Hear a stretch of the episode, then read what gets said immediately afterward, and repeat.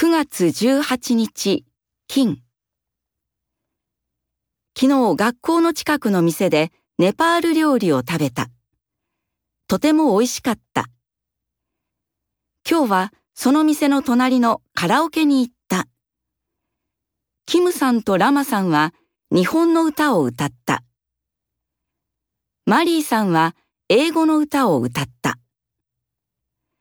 タンさんもとみんなが言った。でもベトナムの歌がなかったから何も歌わなかった。今度は僕も日本の歌を歌いたい。